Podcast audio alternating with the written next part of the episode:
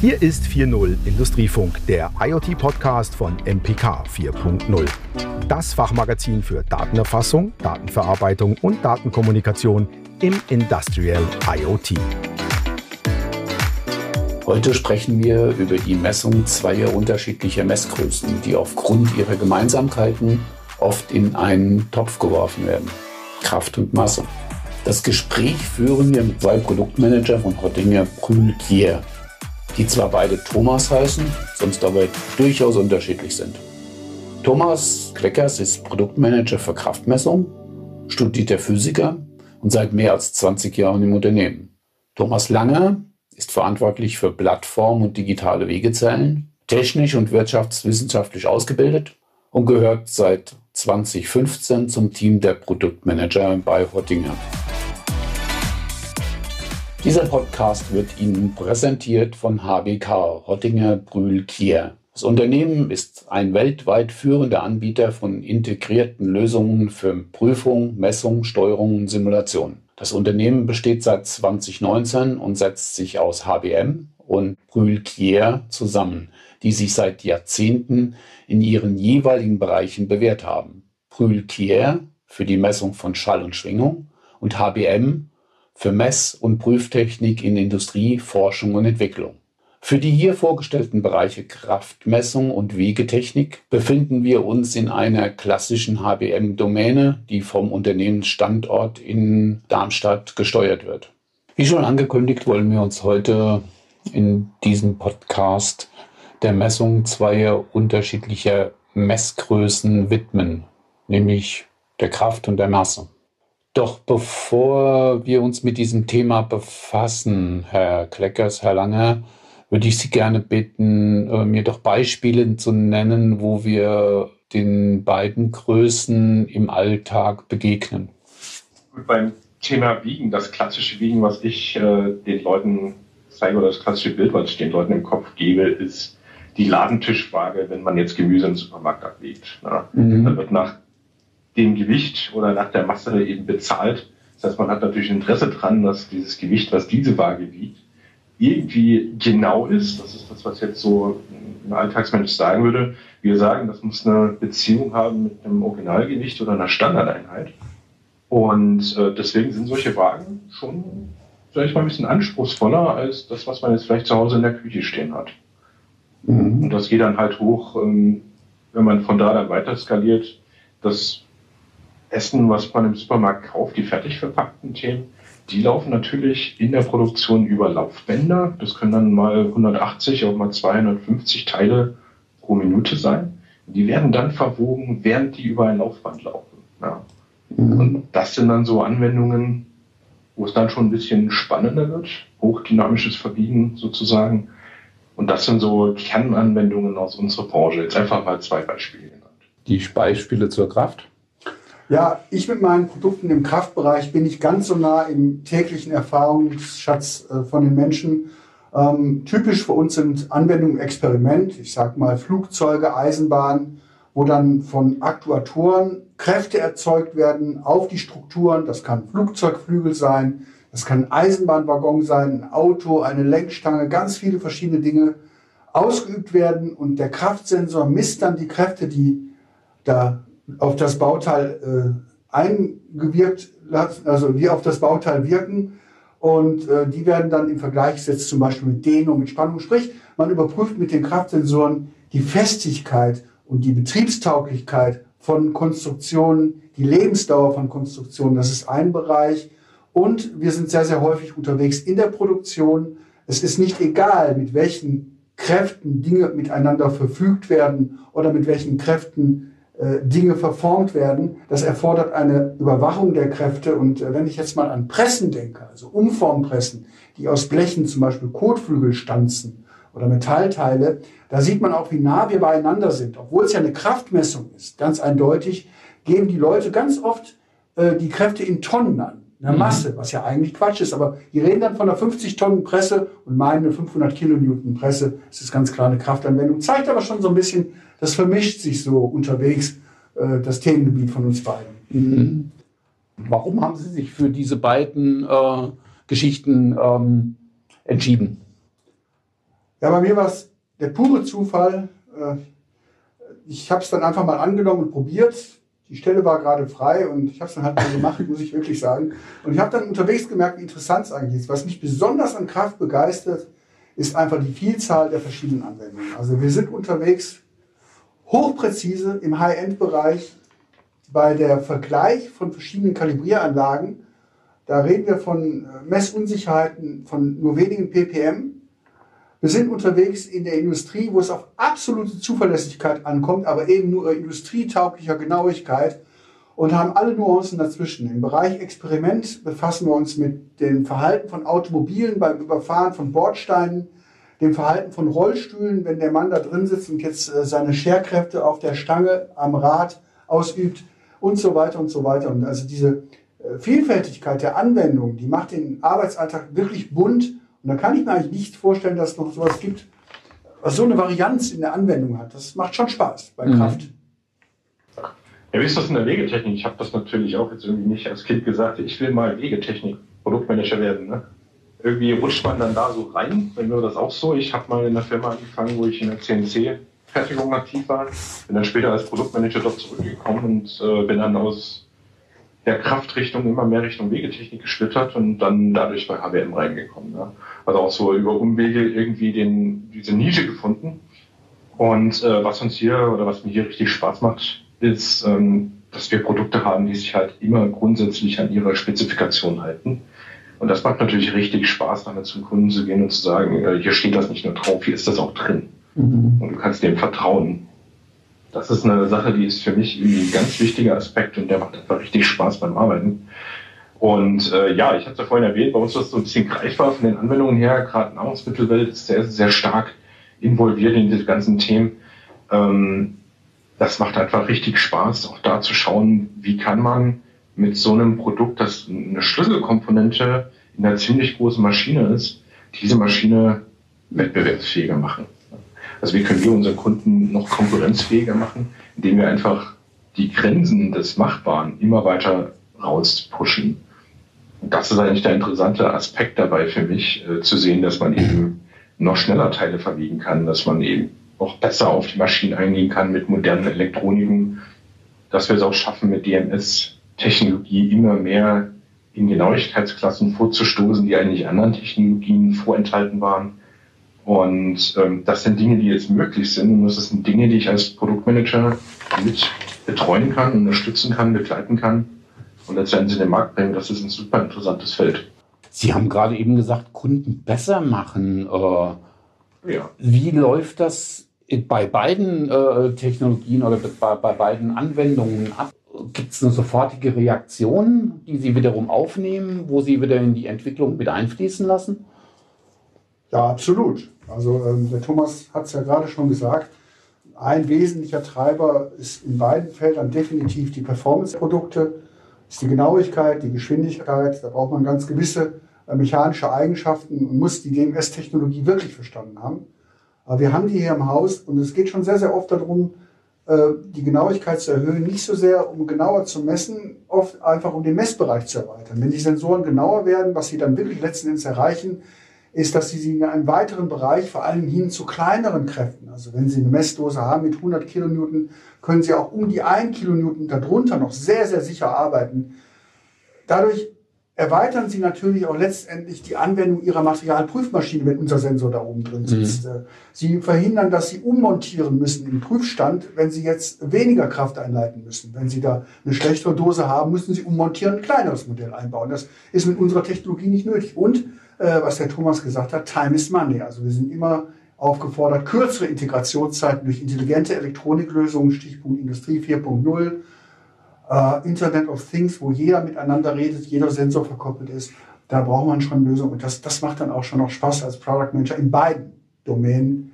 Und ich denke mir, weil wir auch die DMS im Haus haben, wir haben die Elektronik im Haus und die Kompetenz äh, für die äh, Mechanik der Sensoren, da sind wir schon ein echtes Kompetenzzentrum in beiden Domänen. Die liegen ja auch von der physikalischen Ausprägung recht nah beieinander. Mhm.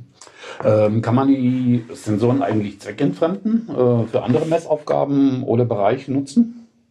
Also wir kriegen so Anfragen generell immer wieder und an sich machen die Sensoren physikalisch erstmal das Gleiche. Da kommt eine Kraft drauf, Das Ganze erzeugt Spannung, die messen wir in Form von Dehnung dann mit den Dehnungsmessstreifen.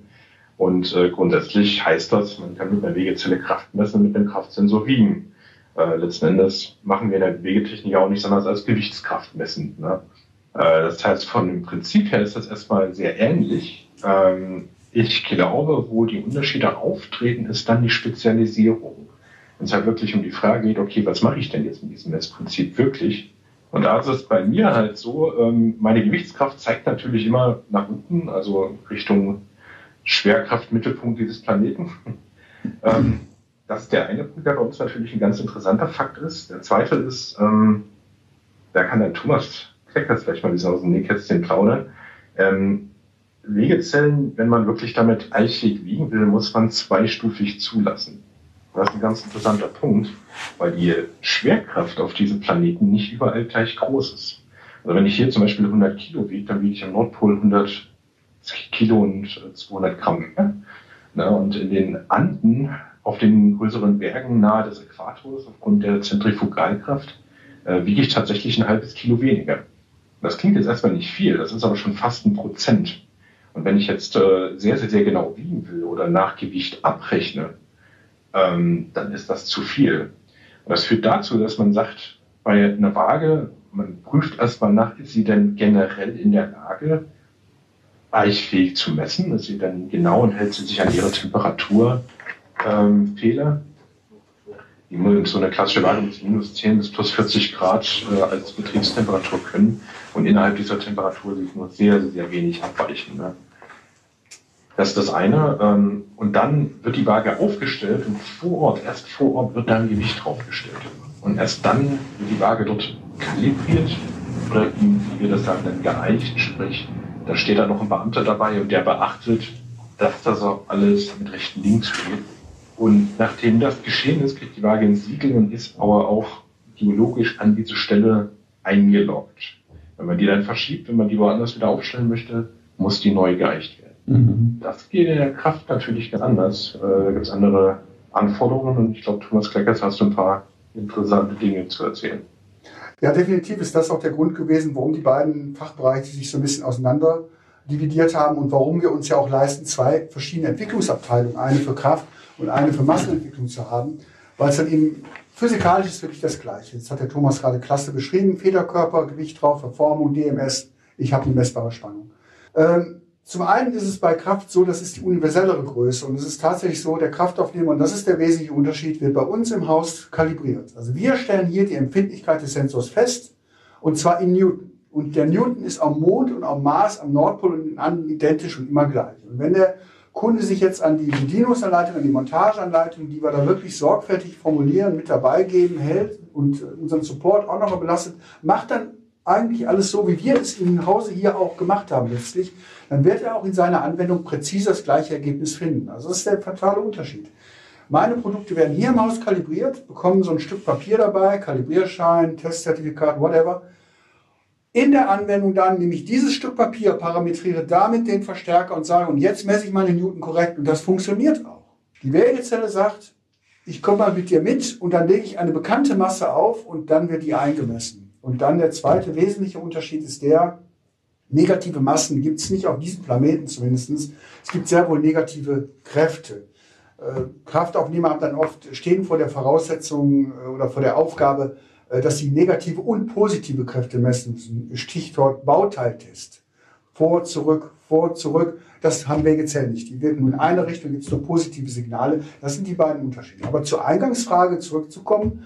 Natürlich äh, empfehlen wir unseren Kunden hin und wieder äh, Wägezellen zur Kraftmessung. Das hat dann Nachteile bei der Genauigkeit, weil dieser Punkt Wiederholpräzision in unterschiedlichen Einbaustellungen, also genau das Wiederholen der Eigenschaften, ist natürlich bei Wägezellen nichts, worauf man hinkonstruiert. Das ist ja einfach nicht nötig.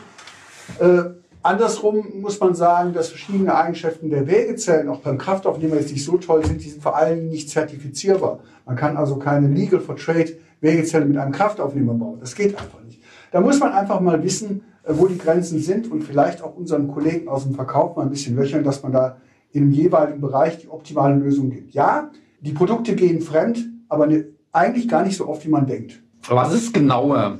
Kraftaufnehmer oder Wegezeilen? Herr Lange? ich glaube, die Antwort ist, äh, es kommt drauf an. Ja, ist wie bei Radio Erivan ein bisschen. Ne? Genau. Für die Älteren. Was wir natürlich machen, ist, ähm, wir, wir optimieren diese Wegezellen in eine Richtung. Ja?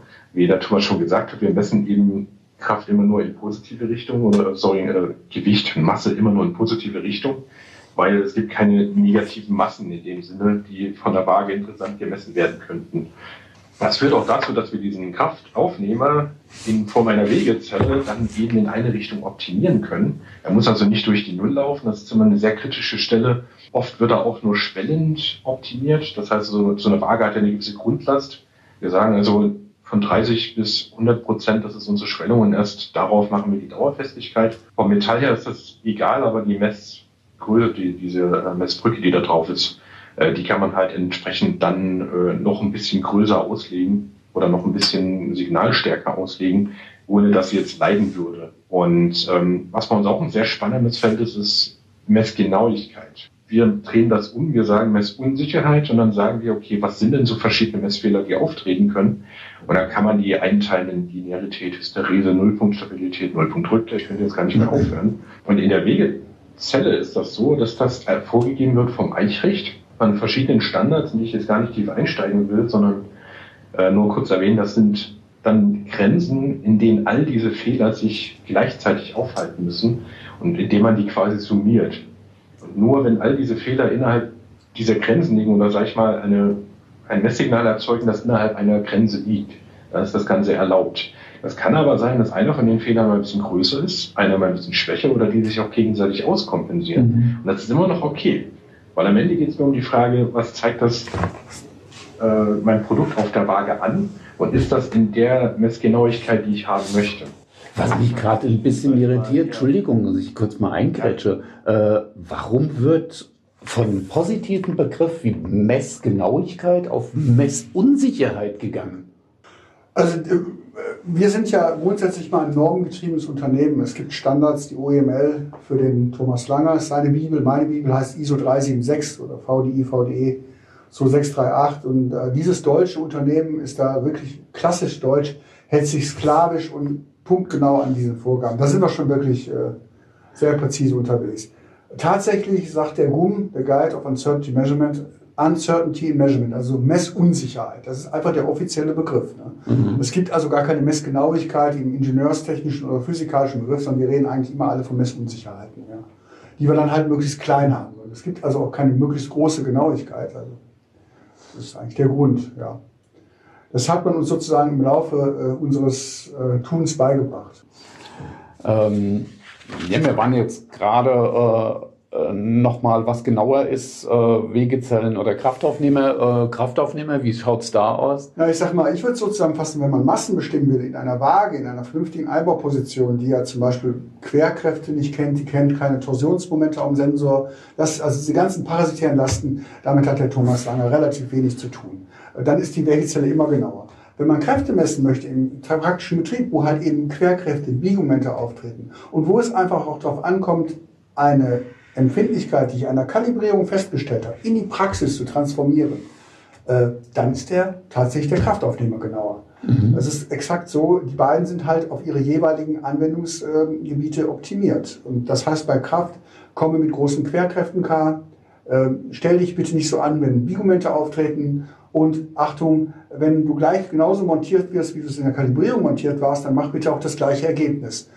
Äh, ein weiterer Unterschied ist gerade auch noch der, äh, die unterschiedlichen Standards. Im Kraftbereich gilt, dass jedes Einzelmerkmal eingehalten werden muss. Ich habe aber nicht die Möglichkeit, wie der Thomas Langer, heute ist meine Hysterese ein bisschen größer, dafür ist die Temperaturabhängigkeit der Empfindlichkeit ein bisschen äh, negativer und dann kann ich das beide kompensieren. Insgesamt stimmt es ja noch. Ja? Die Möglichkeit hat Kraft nicht. Kraft muss jedes einzelne Merkmal einhalten, mhm. was dann halt äh, konstruktiv und auch äh, in der Produktion ein etwas anderer Aufwand ist, führte halt auch tatsächlich dazu, dass im direkten Preisvergleich äh, sehr oft die Wegezellen durchaus günstiger sind, weil die halt äh, verschiedene Sachen, die ein Kraftaufnehmer so in seinem Leben passieren, sage ich mal, einfach weglassen können. Mhm. Machen wir einen kurzen einen Sprung zurück in die Vergangenheit. Äh, früher konnte man halt auf einer Wegezelle anhand von einem Zeiger äh, ähm, klar machen, welche, also äh, skalieren, welche, äh, welche Einheit man gerade irgendwo hat oder welchen Wert man hat. Äh, ähnlich was wahrscheinlich auch bei der Kraft. Heute setzt man dann für Elektronik Auswerteeinheiten ein. Ähm, wie komplex ist das Zusammenspiel heute? Die Elektronik äh, entsprechend äh, mit, mit einzusetzen. Und wie genau können Sie jetzt mit der Elektronik irgendwo werden? Ja, ich sag mal im Vergleich zu dem Zeiger früher, also früher hat man ja wirklich ein Federmassesystem gehabt, wo man die Feder noch richtig als Feder sehen konnte. Ja. Äh, das hat natürlich ganz verschiedene mechanische Effekte, die dann da plötzlich mit reinspielen, äh, die früher Genauigkeiten nicht zugelassen haben, wie wir sie heute natürlich sehen.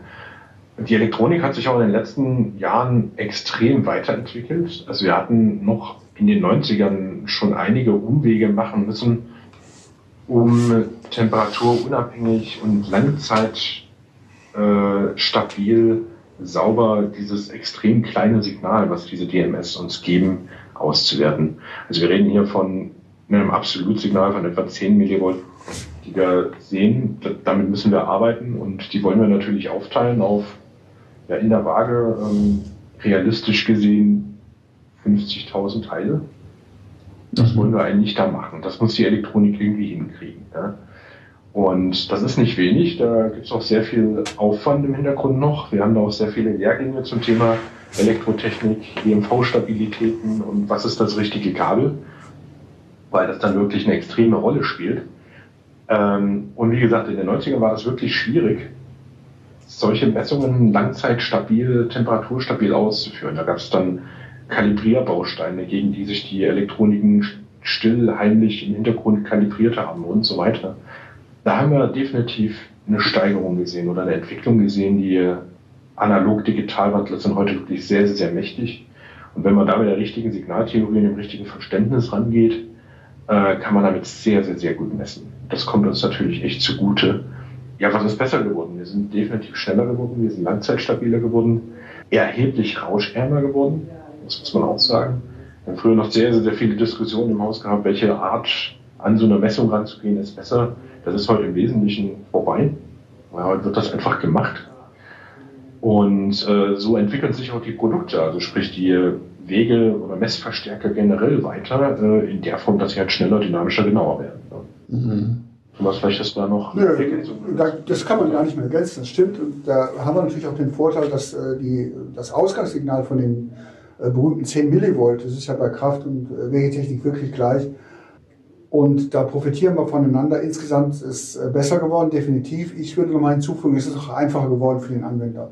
Es ist tatsächlich so, die Parametrierung und die Justage einer Messkette in den 90er Jahren war dann schon noch ein bisschen komplizierter. Da muss man wirklich wissen ganz genau, was man da tut, mit Phasenabgleich und dergleichen.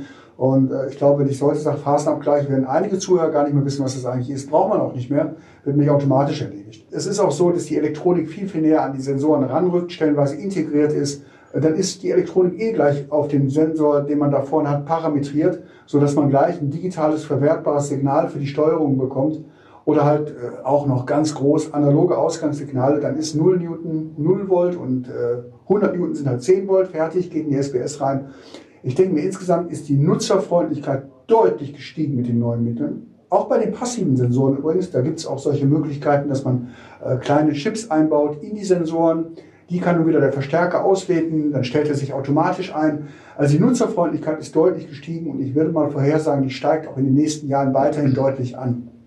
Weil einfach die Zeit nicht mehr da ist. Weder im Testing, wo die Leute einfach mehr Versuche in gleicher Zeit durchprügeln müssen mit mehr Sensoren, da kann man nicht jeden Sensor noch einzeln so genau einstellen, wie das früher der Fall war, als auch in der Industrie, wo halt mehr Sensoren kommen und die muss ich dann einfacher verwenden können. Da sehe ich, äh, ja, das sehe ich auch als den Pacemaker für die Entwicklung in den nächsten Jahren definitiv. Also wirklich Plug and Play. Plug and Play haben wir zum großen Teil heute eigentlich schon, aber noch mehr Plug und noch mehr Play, sag ich mal. Ne?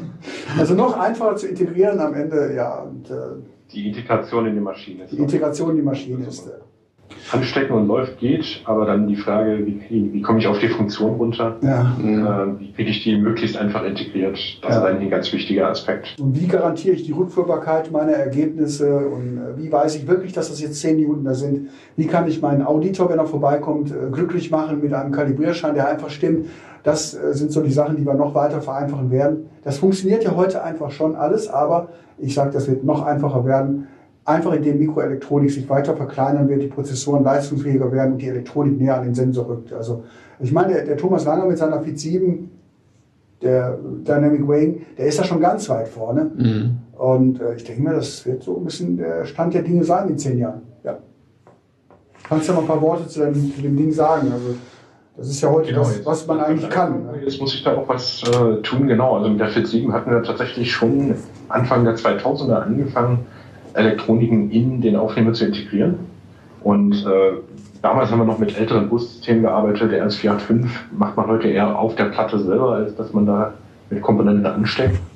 Aber nichtsdestotrotz, wir haben da Funktionen drin, die, sag ich mal, also früher hat man Wegezellen gehabt, da hat man Öl reingefüllt, um quasi eine Filterung zu erzeugen. Ne? Das ist ja keine allzu sinnvolle Idee, gerade in der Nahrungsmittelindustrie. Wir haben das dann mit Filtern gemacht, die quasi ein völlig einstellbares Verhalten erzeugen. Sollte wenigstens jetzt schnell und dynamisch sein oder so, wirklich alle möglichen Störungen schön langsam ausfiltern. Das können wir dann wirklich einstellen. Wir haben dann angefangen, da Diagnosesysteme einzubauen. Die Wegezelle weiß also, wie oft sie überlastet wurde. Sie weiß auch, ob ihr Analog-Digital-Konverter noch richtig funktioniert. Ähm, mittlerweile kann sie eigene Checkwehr oder Wegefüllzyklen selbst steuern. Das war eine Weile auch sehr interessant im Markt dass man gesagt hat, die ähm, SPS-Systeme, die Steuerungen der Maschinen sind zu langsam, um so einen sehr zeitkritischen Prozess wie eine Abfüllung von Joghurt zum Beispiel oder von mhm. Ketchup ähm, auf seit wenige Zehntelsekunden genau zu steuern oder mit Millisekunden sogar. Ähm, das hat man also die Komponente selbst machen lassen, hat entsprechend die Ventile dort angeschlossen. Heute sehen wir den Trend wieder sich umkehren. Die Maschinensteuerungen sind heute schnell genug und man will eigentlich nicht quer wild durch die ganze Maschine vertraten, sondern sternförmig direkt von der Steuerung rausgehen. Das heißt, ähm, wir werden diese Funktionalitäten so integrieren, dass wir der Steuerung sagen, wann sie das Ventil zu schließen hat und das geht schnell genug, dass man das jetzt nicht einzeln vertraten muss. In diese Richtung wird es also gehen, auch sehr hochleistungsfähig, ähm, sehr, sehr, sehr schnelle Kommunikation und wir können zeitkritische Prozesse von der Steuerung übernehmen lassen, werden sie aber algorithmisch in der Arbeit unterstützen. Mhm. Weil wir da einfach Erfahrungen mitbringen, die jetzt so ein Maschinensteuerungshersteller eventuell gar nicht hat. Wo sehen Sie, wo sehen Sie in, in, Zukunft die Grenzen? Oh, das ist Sich verschiebend? Äh, ja, also genau, sich verschieben. Also ich würde mal sagen, wir haben, ich, ich schaue jetzt mal auf meine U10 drauf, äh, der hat inzwischen eine Performance, dieser Sensor, wo ich sagen muss, Linearitätsfehler bei einigen Modellen noch 200 ppm. Das ist wirklich nicht mehr viel. Und äh, wir haben Wiederholpräzision bei Referenzaufnehmern 50 ppm. Äh, da muss ich sagen, das sind Messdaten, das sind Kalibrierscheine, die ich von meinen Produkten sehe. Da hätte ich vor zehn Jahren gesagt, das geht nicht. Ja? Und also ich würde mich jetzt nicht mehr aus dem Fenster lehnen zu sagen, ich habe schon ein paar Mal gedacht, jetzt ist aber Schluss, jetzt geht es nicht mehr weiter. Und es geht immer noch weiter. Ich denke mir alleine äh, die Elektrifizierung, also den direkten Anschluss von Verstärkern an die Produkte, der jetzt so ganz langsam ins Rollen kommt. Man muss auch sagen, unsere Kunden sind vorsichtig und konservativ, weil sie eben eine sehr, sehr hohe Zuverlässigkeit von uns erwarten. Das ist unser Markt, das ist auch gut verständlich. Ich meine, wenn eine Produktionsstraße steht oder eine Abfüllanlage steht, das ist nicht preiswert. Ne? Das ist, mhm. Dass solche Menschen vorsichtig sind, das, das habe ich ein großes Verständnis für.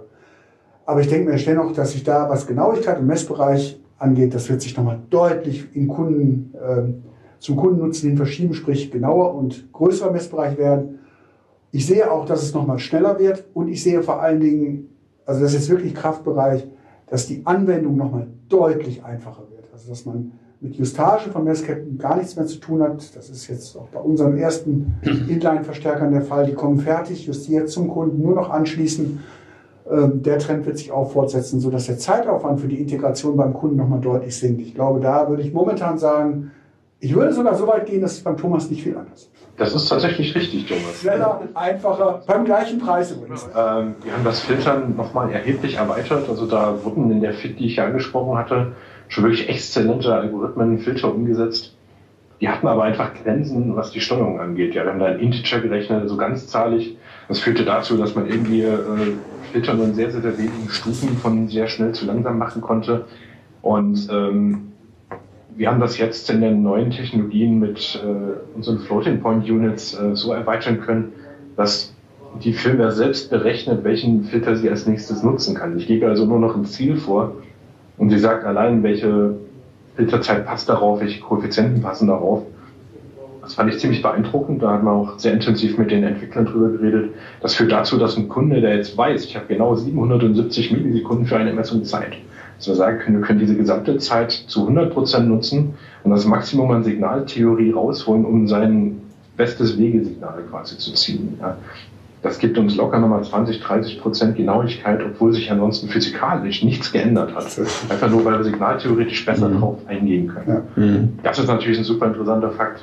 Ähm, in der Wegetechnikwelt wieder optimiert in eine Richtung, ähm, kriegen wir jetzt schon Rückpunktstabilitäten hin, die kleiner als 20 ppm sind, auch wirklich stabil hin haben also gelernt, wie man hermetisch versiegelt, wie man auf verschiedene Oberflächeneffekte eingehen kann und so weiter. Geht richtig in teamrein äh, Molekularübergänge und gibt es da physikalische Spannungen, die entstehen können, also richtig abgefahrene Erfahrungen, die wir da auch sammeln. Und das führt dazu, dass wir das Thema immer, immer weiter beherrschen und äh, auf immer kleinere Toleranzen kommen können. Und in der Summe führt das dazu, dass wir auch die Grenzen überschreiten zu anderen Messtechnologien hin, äh, wo man früher dachte, ähm, solche Bereiche lassen sich wirklich nur mit anderen Messtechnologien machen. Das kann man mit DMS nicht tun. Mhm. Da stellen wir mittlerweile fest, DMS ist vielleicht sogar die bessere äh, Messtechnik, weil sie einfach auch eine sehr große Robustheit mitbringt und ja. intrinsisch einen sehr einfachen Aufbau hat. Also unsere ja. Messsensoren sind eigentlich meistens sehr einfach aufgebaut. Das macht sie äußerst robust und langlebig gegenüber anderen eher mechanischen, sehr komplex aufgebauten Messtechnologien mit dem man das früher lösen musste. Die auch mehr Beeinflussung von außen haben, muss man wirklich sagen. Also die, mhm. äh, das ist schon so, äh, die Wetzlarbrücke erlaubt uns da in, in, ihrer Basis sehr, sehr viele Kompensationsmöglichkeiten und äh, ich denke mal, einen Punkt, äh, also Copy-Paste, alles richtig, was Herr Thomas sagt, für beide Domänen definitiv. Aber einen Punkt hat er vielleicht tatsächlich jetzt mal im Moment vergessen und das ist die Zuverlässigkeit. Also ich denke mir mal, mit der, äh, wenn ich von Industrie 4.0 rede und wenn ich davon spreche, dass halt auch mehr Sensoren eingesetzt werden, dann muss ich natürlich die Ausfallwahrscheinlichkeit der einzelnen Messstelle noch weiter drücken.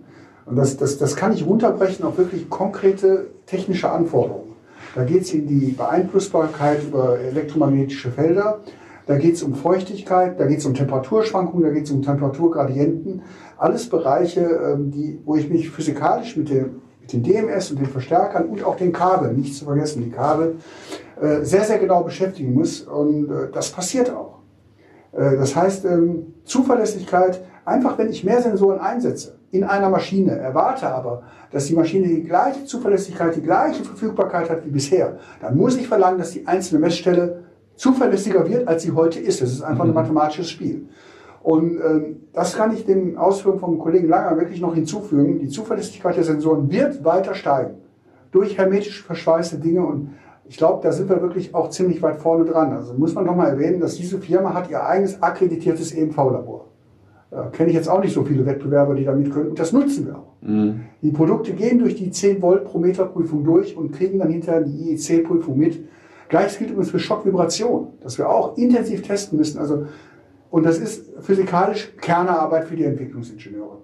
In beiden Domänen. Mhm. Definitiv. Also Zuverlässigkeit ist neben der elektronischen Ausprägung, neben Signalausnutzung, Messbereichserweiterung, all die Dinge, die Thomas gerade gesagt hat, ist ein ganz, ganz wichtiger Punkt.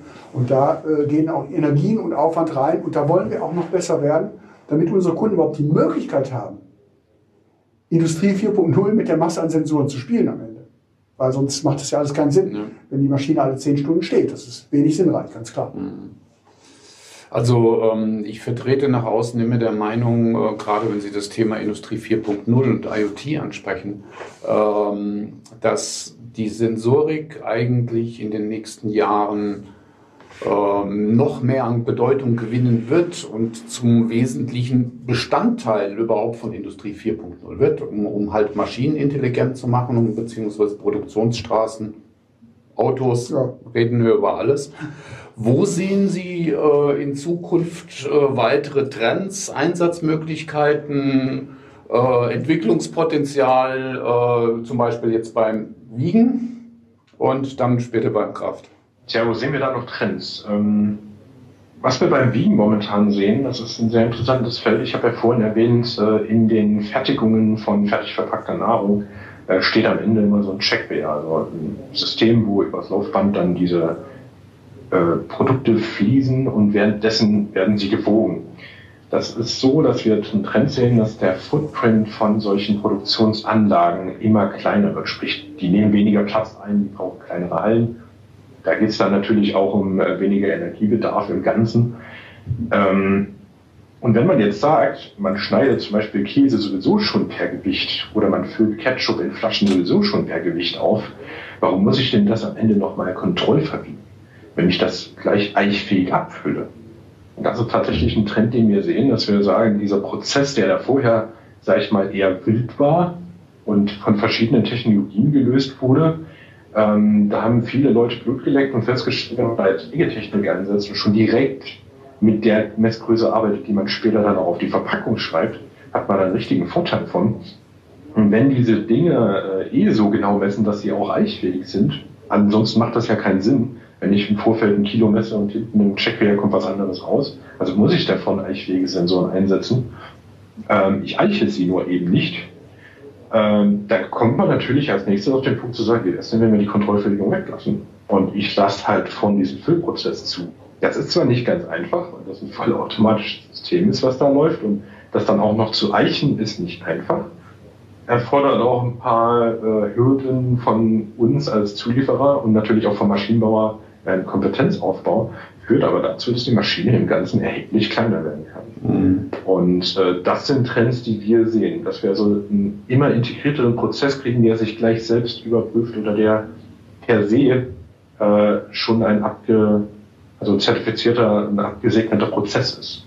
Mhm. Das sehen wir, und dann natürlich die Klassiker, äh, bisschen mehr genau sein, ein bisschen schneller sein als die letzte Maschine. Also das sind so diese Entwicklungen, die immer kommen, die man aber schon gar nicht mehr als äh, eine herausragende Neuerung erwähnen kann, weil es eigentlich immer nur ein Stück weiter geht. Da passiert im Hintergrund aber sehr viel, damit das passieren kann. Ja. Ja gut, bei Kraft viele Sachen hatten wir ja schon. Es wird genauer werden, es wird nochmal schneller werden. Die Nutzbarkeit wird einfacher werden, ganz definitiv. Integration wird einfacher werden. Platzbedarf ist bei uns immer ein Thema, weil Maschinen, Maschinenplatz ist Geld. Also kleiner ist ein, größere Kräfte ist ein Thema für uns. Äh, da geht es zum Beispiel, wenn Sie an Testing von Bauwerken denken, Brücken, die immer größere Spannweiten haben, wachsen die Kräfte. Wir durften jetzt mal ein System mit 60 Meganewton ausliefern. Das sind schon gewaltige Sensoren. Ähm, aber darüber hinaus gibt es einen ganz generellen Trend, äh, der wird in unserem Bereich bei Kraft immer wichtiger und das ist Rückführbarkeit. Ähm, ich sage mal, die Definition des Newtons, also was ein Newton ist, liegt ja in die Hand der obersten metrologischen Behörde, in Deutschland der PTB, in Amerika die NIST, in Korea ist die CRIS, die NMI in den Niederlanden oder NPL in UK. Also die nationalen Instituten, die definieren ja, was ein Newton ist. Und die sagen, das ist ein Newton. Äh, immer mehr Regularien, ISO 9001, IFT, die sorgen doch so ein bisschen dafür, ähm, dass das auch im Anwendungsfall bis ganz runter in die Maschine einen Nachweis erfordert. Ähm, das heißt, die Rückführbarkeit des Sensors im Einsatz, dass ich mir sicher sein kann, dass das Verständnis des Newton dieses Sensors präzise das gleiche ist äh, wie das Verständnis des Newtons bei der PTB, das bekommt wirklich Bedeutung.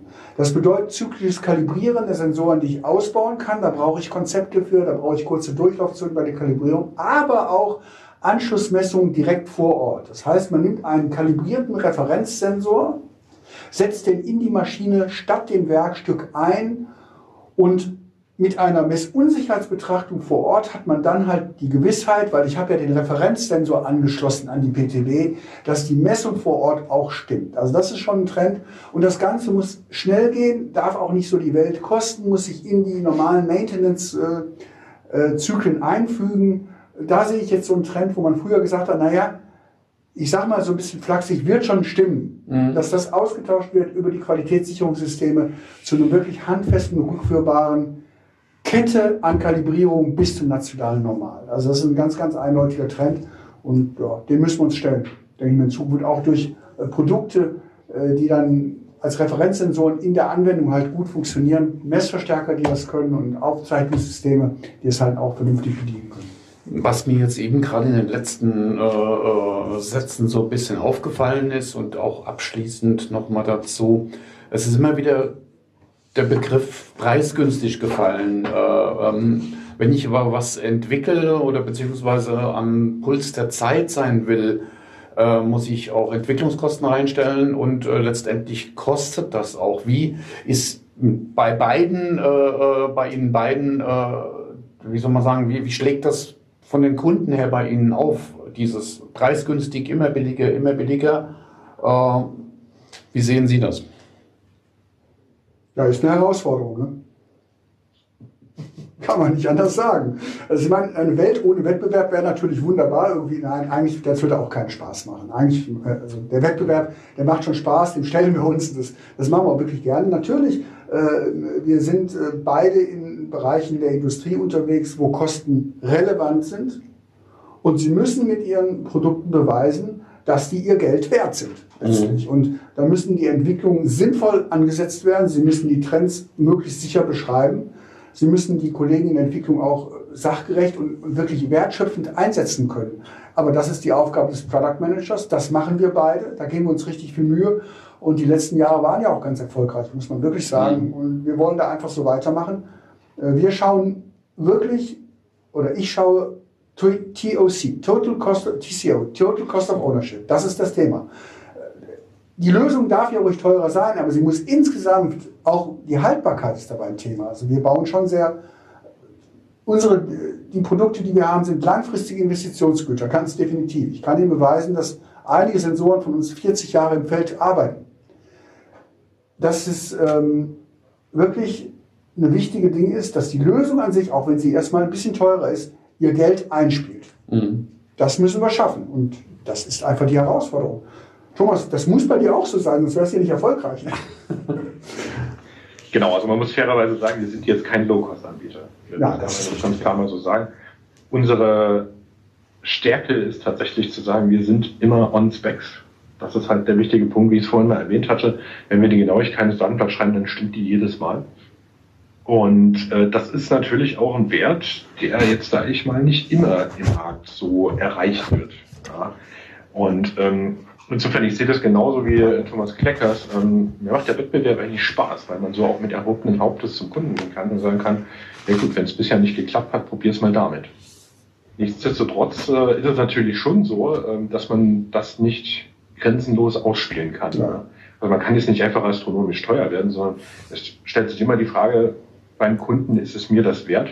Man muss auch fairerweise sagen, wenn der Kunde eine Anforderung hat, äh, bei der es jetzt nicht so drauf ankommt, dann kann es auch mal sein, dass ein Wettbewerber das gewinnt. Das ist so. Aber wenn es drauf ankommen muss, wenn man wirklich äh, dafür sorgen muss, dass die Messgenauigkeit eingehalten wird, und da habe ich einen ganz großen Vorteil, weil äh, mein Marktsegment, meine Spielwiese ist eben der eichfähige Wegetechnikmarkt. Und da wird es dann schon relativ dünn, was die Alternativen angibt oder angeht.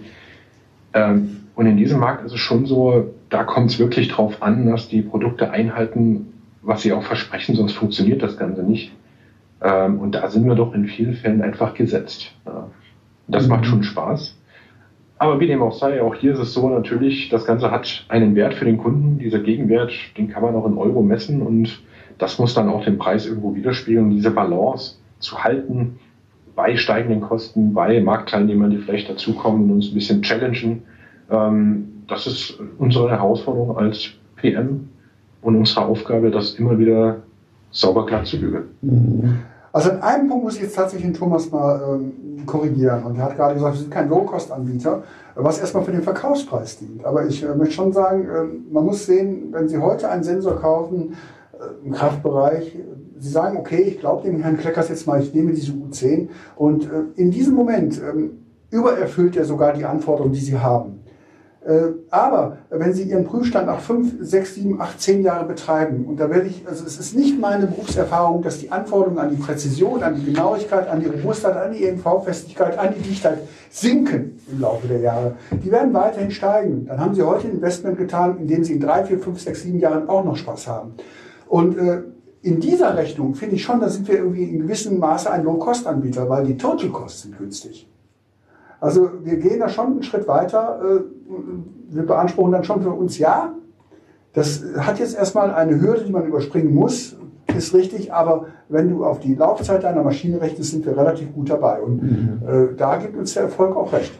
Das mhm. muss ich sagen. Und da haben wir auch ein paar Leute, die sind zufrieden. Und ja, da gehen wir auch mit erhobenem Haupt zu unseren Kunden. Und das wollen wir jetzt eigentlich auch nicht ändern. Dass man es neu austarieren muss, wenn neue Leute dazukommen, neue Marktteilnehmer, andere gehen, das ist äh, richtig. Mhm. Das das klingt schon ein bisschen als Understatement, wenn man sagt, da gibt es ein paar Leute, die mit unseren Produkten zufrieden sind. ähm, ja, die gibt es aber. Herr Kleckers, Herr Lange, ich bedanke mich für das Gespräch und für den Ein die Einblicke in äh, die Welt von Kraft und äh, von Masse und freue mich äh, demnächst wieder von Ihnen zu hören, neue Einblicke, neue Produkte äh, von Ihrem Unternehmen. Vielen ja, Dank. Machen wir. Dankeschön. Ne? Tschüss. Ja. ja. Danke auch von mir. Das war unser Podcast mit den Produktmanagern von HBK, Thomas Kleckers und Thomas Langer. Wir unterhielten uns zu den Messgrößen Kraft und Masse. Sie erklärten uns die Gemeinsamkeiten zwischen Wegezellen und Kraftaufnehmer und wo die Unterschiede liegen, gaben aber auch Beispiele, wie man die Sensoren zweckentfremden und für andere Messaufgaben und Bereiche nutzen kann, wo die Grenzen liegen und wann man eine Wegezelle absolut nicht zur Kraftmessung verwenden kann und gaben zudem einen Ausblick auf gemeinsame Trends in der Kraft- und Wegetechnik und wie sich die Messtechnik zukünftig entwickeln wird. Wenn Sie weitere Informationen rund um die Messgrößen Kraft und Masse benötigen, sowie die geballte Expertise im Bereich Test und Measurement, empfehle ich Ihnen die Webseite www.hbm.com. Produziert wurde der Podcast von Felschner Medien, Alte Steige 26 87 60 Kaufbeuren.